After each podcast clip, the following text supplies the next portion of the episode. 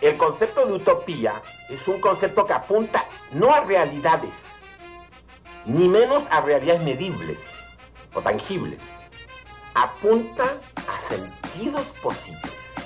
Sueño de tomar y de desasir, y es mi patria donde vivir y morir. A grande tarefa nossa de passar pelo mundo é, é, exatamente a da briga constante, permanente, pela busca do ser mais. Cállate, indio, nada más dijo los mestizos. Por eso ahí poco a poco me empezó a, así, a organizar la gente. Anansi, Tejendo Horizontes, una parceria de IPECAL con la red de metodologías críticas. Estamos entonces en más un anuncio, una parcería de IPECAL con la red de metodologías críticas y hoy estamos con Francesca. Así que me gustaría empezar preguntándote, ¿quién eres? Oh, ¿quién soy? Soy una mujer de 64 años que ha viajado todo lo que ha podido porque es sumamente curiosa eh, y que ha dedicado largo periodo de reflexión a aquello que le parece contradictorio. Estoy profundamente convencida que las contradicciones, las contradicciones que podemos llegar a tener en cierto momento sobre ciertas seguridades son las que nos llevan a dialogar y que eh, en los diálogos se construyen ideas nuevas. Ideas nuevas, se, se reconstruyen las ideas de siempre, por supuesto, pero también se encuentran soluciones a viejas, eh, a viejos nudos que nos han hecho sufrir mucho, tanto entre enemigos enfrentados, eso es obvio, como entre personas cercanas en el pensamiento. En América Latina me he encontrado mujeres que de una forma u otra han luchado para el bienestar de otras mujeres, para el bienestar propio, para una transformación de la relación con, eh, eh, con la tierra, con la tierra en todo sentido. Es propiedad, no es propiedad es derecho de uso, es derecho de convivencia. ¿Qué es la tierra? Y me he encontrado mujeres eh, enfrentadísimas sobre cosas que debían resolver juntas sin poder resolver juntas. ¿Por qué? Porque como estaba configurado el conflicto, impedía el diálogo, sin diálogo no. Entonces no, no se podía ir a A diferencia de algunas, eh, yo, yo, yo de, deformación profesional, soy, he estudiado filosofía. Entonces, a diferencia de algunas colegas más bien habermasianas que creen que se puede dialogar siempre, yo no creo que se puede dialogar siempre. No se puede dialogar con quien, quien quiere dialogar. ¿No?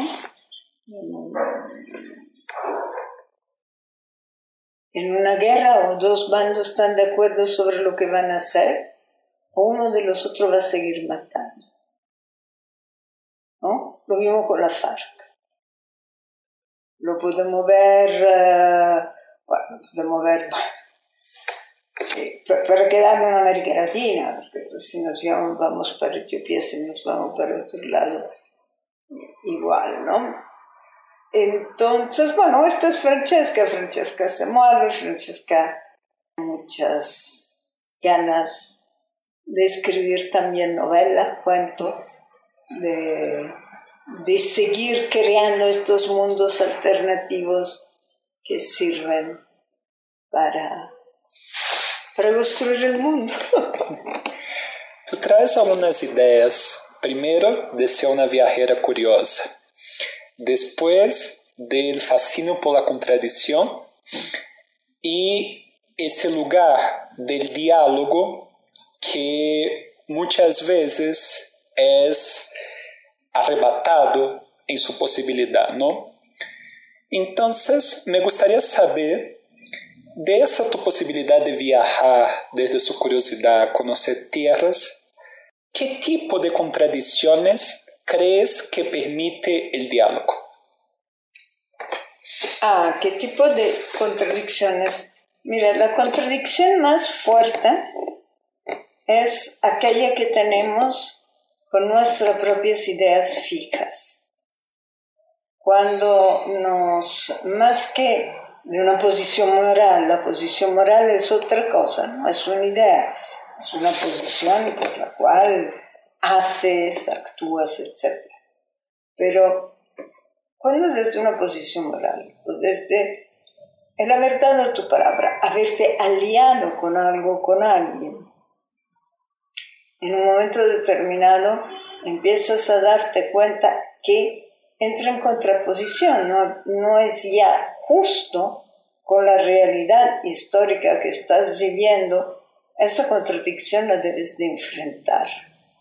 Y la única manera que tienes de enfrentarla es no decir mea culpa, mea culpa, sino y tú conmigo o con nosotros que mm, podemos sentarnos a hablar, que podemos sentarnos a intentar resolver. Eh, siempre desde que Carlos Lenkendorf nos hacía esos, uh, estos ejemplos de la escuela eh, Tocolabal. Él decía, yo le daba un examen a mis alumnos y mis alumnos se sentaban todos en una mesa y lo resolvían. Y yo le decía, ¿yo qué hago? Yo estoy examinándolo ahora que... Y los muchachos me decían, pero entre todos lo resolvemos mejor y antes, ¿no? Eso para mí es el diálogo. Entre todos resolvemos un problema mejor y antes. Y eso es lo que no hacemos. ¿Tú te identificas como una persona curiosa y que te ha llevado a recorrer muchos lugares? ¿Qué papel cumple la curiosidad para la apertura de ese nosotros que decís? Ah, mira, yo reivindico cosas que todo el mundo escandaliza. Yo reivindico el chisme. Yo reivindico la curiosidad. Uh, yo reivindico el meterme en la vida del otro si el otro lo necesita. Porque siempre he pensado que esta etiqueta, eh, no sé, que no sé de dónde viene, pero viene de la modernidad, obviamente, y viene de una modernidad nórdica, por la cual el no tomar en consideración a las uh, otras personas para no molestarlas, por ejemplo, es en realidad una forma de individualismo justificado. Entonces, uh, eh, que alguien me venga y me dice, eh, Juana Francisca está mal, pero no se lo digas a nadie yo soy la anima de la indiscreción. Si no puedo hablar con Ana Francisca, voy a hablar con toda la gente que está a su alrededor hasta saber qué tiene. Y si puedo hacer algo, hacer, qué sé yo, llevarle comida, eh, regalar un libro, una llamada de teléfono, no sé. Por el mismo motivo, yo creo que la curiosidad tiene esta función. Eh, yo no puedo decir, eh, uy, qué mal es, uh, que se la máquina contra, las, contra los piquetes de gente que están pidiendo que entren en una minería porque destrozaría una comunidad. Y decir qué mal, qué mal, y, no ir a ver, ¿no? Eh, cuatro años, me acuerdo, teníamos un congreso muy bello, por cierto, muy inteligente, muy interesante, en Brasil, mm, en una zona que se llama, muy cerca de Ouro Preto, Mariana. En esa zona se había desbordado una mina, había masacrado un pueblo con una avalancha de agua roja, sucia y toda la cuestión. Y han pasado los años y yo me voy a ver un museíto que habían hecho, dos cuartitos, a la misma minera para demostrar cómo iba a reconstruir un paraíso de lo que había destruido. Digo, ah, qué bueno, van a reconstruir el paraíso, qué bueno, vamos a ver cómo van a reconstruir. Eso es curiosidad. Y por supuesto llegas y te encuentras que más allá de tanto no puedes andar porque ya hay un soldadito aquí, porque hay eh, dos guardias armadas allá y por aquí no se puede pasar. Y esa curiosidad te pone a preguntar a la amiga que ha manejado hasta ahí, ¿y tú qué opinas? y eso ya es diálogo. Ahí traes algo interesante, porque justo antes de empezar la entrevista, estabas comentando sobre la sana distancia en México en comparación a, otros, a otras políticas sobre la pandemia, ¿no?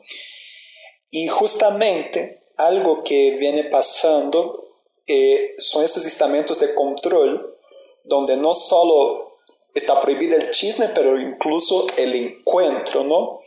Entonces, desde esa reivindicación del derecho al chisme y a la curiosidad, ¿Cómo lees ese presente y cómo puede desde ahí pensar claves de apertura de diálogos? Mira, yo vengo de familias de científicos, donde yo, yo nunca he hecho ciencias duras. Y obviamente el discurso filosófico que está detrás de la ciencia médica y de la biología es si tú no te vacunas, si tú no te tomas cura de ti, señorito egoísta, es porque en realidad no te quieres tomar eh, ni importancia lo que le sucede a los demás. Entonces te culpo a ti, contra ti y contra todos los demás, de manera que el otro se convierte realmente en el en el límite de tu existencia y eh, preferirías no verlo que verlo. Entonces eh, yo creo que eh, hay un símil entre lo que se hizo como experimento social a través del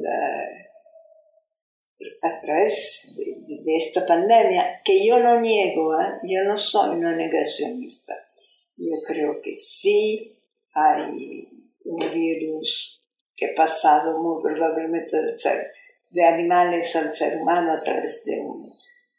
Creo que todo esto, y creo que ha sido manejado en términos sociales.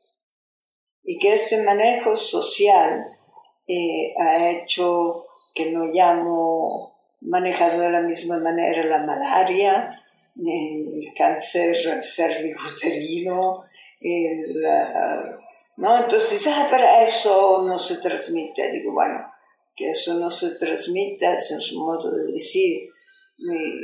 La malaria es una enfermedad de pobres y esta es tendencialmente una enfermedad que puede hacer rica tres farmacéuticas. La prueba es que esas tres farmacéuticas logran que no se dé reconocimiento a otras vacunas, cual no, no tiene nombre, ¿no? O sea, es, es como para meterse a reír en la cara de la gente. Bueno, eh, es un gran experimento social, eh, es, eh, no es obviamente la primera pandemia en la historia de la humanidad, y pensemos que América en un 90% es despoblada, entre otras cosas, por enfermedades desconocidas, ligadas al hambre, ligadas a miles de otra cosa, la violencia, eh, pero finalmente también gripe. y, y, en el pasado, por tanto, ¿no? Lo que quiero decir es que es la primera vez que se intenta aprovechar para decir, vete a tu casa a trabajar, ya no vas a tener horarios. Eh, olvídate de, las eh, etiquetas, ¿no? En el sentido del, de los comportamientos que puedes tener con los demás y que sean de alguna manera también expresiones de gentileza o de enojo o de diálogo, nuevamente. ¿No? Eh, ¿Cómo me vengo a sentar contigo para hablar sobre temas realmente fundamentales? no sé cómo decirte, las situaciones ecológicas más profundas que estamos viviendo, una ecología económica, porque realmente no es solo que estamos terminando con el mundo en términos del agua limpia, es que esa agua limpia que no existe no nos va a dar de comer, no nos va a permitir eh, sembrar. Entonces va a haber un momento determinado en que eh,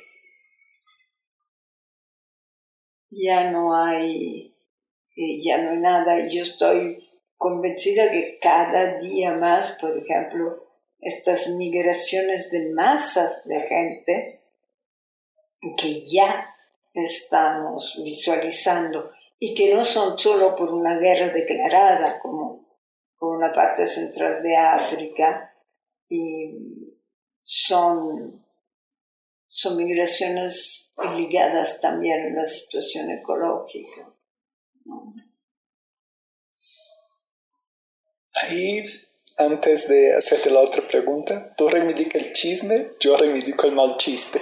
Así que... El mal chiste, contémonos los malos chistes. Hay un, hay, un, hay un chiste que surgió en la pandemia en Brasil, que un tipo va al médico y llama, entonces recibe el diagnóstico y llama a la mamá y dice, Ai, mamá, estou muito feliz. É, não fui diagnosticado com Covid, só com dengue hemorrágica. e, Sim. E aí, em clave de isso, porque tu dizes que dentro de tus viajes pudiste conhecer outros mundos, não? Outras possibilidades. E em clave disso que, está, que nos estás dizendo, de ese refuerzo del lugar egoico y como si la construcción con el otro fuera desde el egoísmo, con esa pérdida de, del propio régimen de trabajo, com esses aislamentos, com essa impossibilidade de diálogo de questões de fundo, esse diagnóstico que acaba de trazer-nos, que possibilidades, que potências vês desde todo isso que curiosidade nesses anos? Mira,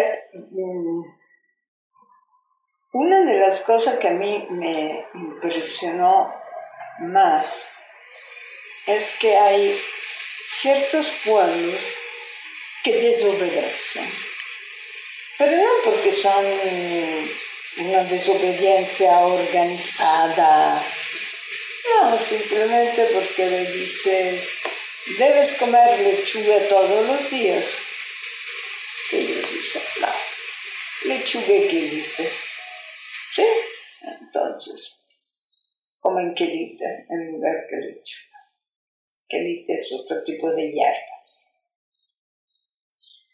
Y lo hacen ¿por qué? Porque sí son. Eh, y yo creo que una cosa como esta, donde encierro, un encierro que se parece eh, muchísimo al, al exilio, que se parece muchísimo al confinamiento, que se parece muchísimo. Es decir, este, métete en casa, no salgas, no infectes, no te dejes infectar. Hace eh, situaciones, claro, tienes internet, bueno, tienes una casa de 300 metros cuadrados, que bueno, pero el 90% de la ciudad viven en 4 en 50 metros cuadrados.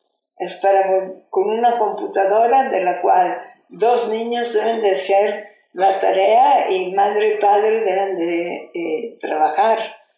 Eso se convierte eh, en un lugar de conflicto donde el diálogo poco a poco se vuelve imposible.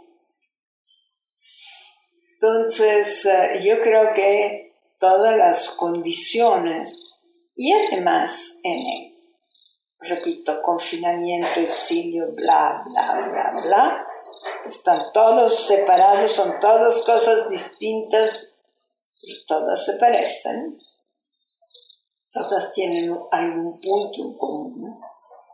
Lo que se vuelve muy, muy eh, difícil es eh, hacer que quien está confinada o confinado se sienta libre de hacer lo que puede. Porque en el confinamiento hay cosas que podrías hacer y que no las haces. Y no las haces ¿por? Porque hay una que no puedes hacer. ¿no? Ovidio se moría de frío el romano decadente, metido insoportable. ¿no? Entonces miraba los sármatas y decía, qué horror, algún día tendré tanto frío que terminaré poniéndome pantalones como un sármata. Y, y me acuerdo que cuando yo leía esas cosas decía, imbécil, ¿por qué no te has puesto los pantalones ya, no? te estás muriendo de frío. Em, y es lo mismo, ¿no? Podría estar haciendo y no lo hago. Creo, sí, yo sigo creyendo que hay una, un ensayo contra la desobediencia en todo eh, lo que ha sucedido en estos eh, dos años, dos años y medio de pandemia, que, que terminarán como terminarán siempre estas eh, graves, gravísimas enfermedades colectivas. Va a haber un momento determinado, dos años, tres años, cuatro años, bueno, mucho, en que se nos van a olvidar. Y tú traes, porque antes ya habías comentado también de las ideas fijas, ¿no? Sí. Entonces, ¿qué claves podría pensar para esa desobediencia que reivindica incluso las desobedi la desobediencia en contra de las propias ideas fijas que nos están surgiendo en el marco de, de ese momento? ¿no? Piensa en la puntualidad. La puntualidad es una obsesión para todos los pueblos que quieren demostrar que se han vuelto civilizados. A los italianos hace 40 años ser puntual o no ser puntual le importaba un Hoy, tres minutos de atrás, mira, mira, así como una obsesión, mira, que ya no somos subdesarrollados, ya llegamos a tiempo. Y de repente me encuentro con ciertos pueblos que te puntualizan. Los mayas son puntualísimos. Y otros pueblos ah, los pueblos náhuatl. Te dije que vine, vine. Sí, pero hace tres días. Sí, pero aquí estoy porque este es el momento de estar. ¿No? Y esto es retomar el tiempo en nuestras manos. Y eso es desobediencia a una pauta de cómo se pretende que seamos. Creo que eso también es muy importante. Eh, claro, eh, cómo se viven, cómo no se viven las, eh, las relaciones más profundas, fundantes de nuestra vida, tiene mucho que ver, ¿no? Una idea fija será más fija si, por ejemplo, el sistema de género es más fijo, ¿no? Mientras entre ciertos pueblos donde hay una cierta transición de género o una cierta poca importancia eh, en términos del trabajo. Entonces, será más fácil ver que la gente es capaz de decir, sí, esto funcionó hasta ayer y hoy no funciona ya tan bien. Entonces, ¿qué ha cambiado a nuestro alrededor? ¿no? Cambia el régimen de lluvia, yo no puedo seguir sembrando el 17 de mayo, ¿no? Pues, si llueve más tarde, sembraré en junio este, esta capacidad de cambio implica una idea no fija. Y, y creo que eso es muy, muy importante. Para que ya vayamos cerrando, una última pregunta. ¿Cuáles son tus sueños? Mira, los sueños cambian según las circunstancias de las personas. En este momento mi sueño es eh, salir de una enfermedad que tiene, que tiene muy conmovida a toda la gente que me quiere y que yo quiero y que me impide hacer cosas que tienen una serie de cosas. Pero salir de la enfermedad por salir de la enfermedad en sí ya es algo. Además, eh,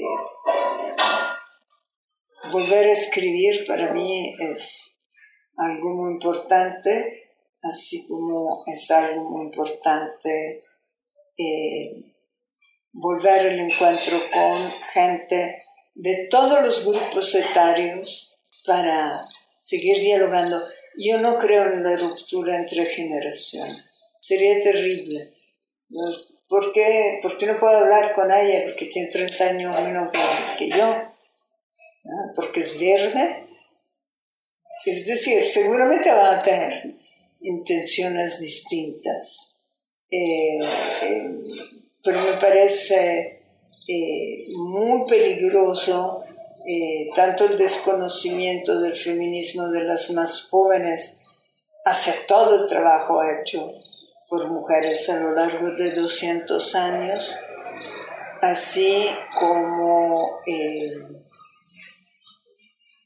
así como el rechazo o el, el ninguneamiento, es una palabra muy mexicana, ¿no? Te ninguneo, te hago nada, ninguno de, de, las que creen que tienen la historia en sus manos y que, y que deben de dar siempre, siempre la pausa, ¿no? Y yo creo en el, el diálogo intergeneracional y tengo eso. Mi, sueño es volver a, formar comunidad a través de eso. Desde IPECAL, Instituto de Pensamiento y Cultura en América Latina, cese nuestro site www.ipecal.edu.mx o nuestra página de Facebook para conocer un poco más de nuestro proyecto.